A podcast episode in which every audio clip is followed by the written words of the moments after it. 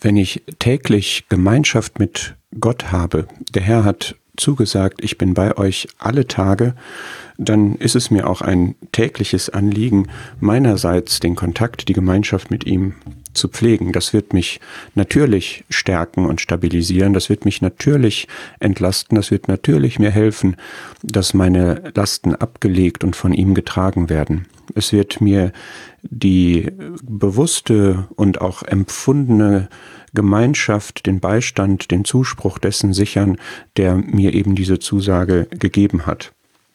Und wir wundern uns deshalb nicht darüber, dass wir das in der Schrift auch immer wieder finden.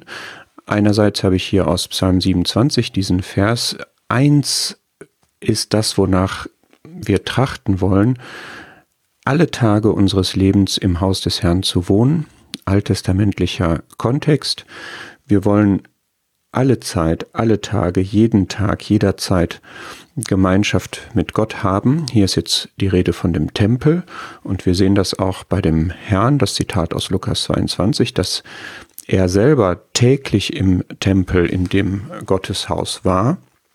Wir können da unterscheiden. Wir haben einerseits die Gemeinschaft in den Zusammenkünften als Versammlung. Wir haben andererseits jederzeit und jeden Tag Zutritt in das Heiligtum, wie das der Hebräerbrief formuliert, also in die direkte Gemeinschaft mit Gott.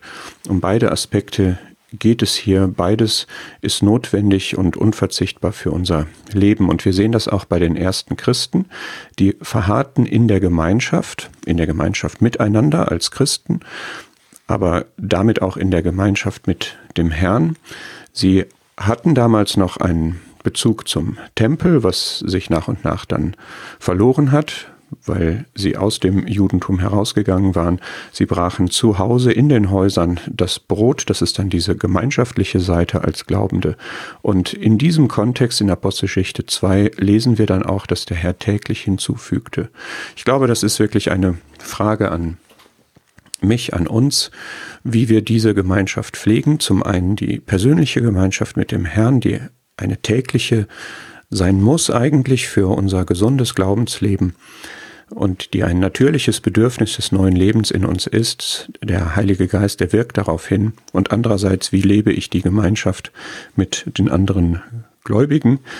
Ist das etwas Lebendiges, etwas Organisches, etwas, was nicht nur formal auf Gottesdienste bezogen ist, sondern was wirklich die, das gelebte Leben ist, was auch ausstrahlt nach außen, was attraktiv ist, was wirkt auf andere, die dann auch hinzugefügt werden.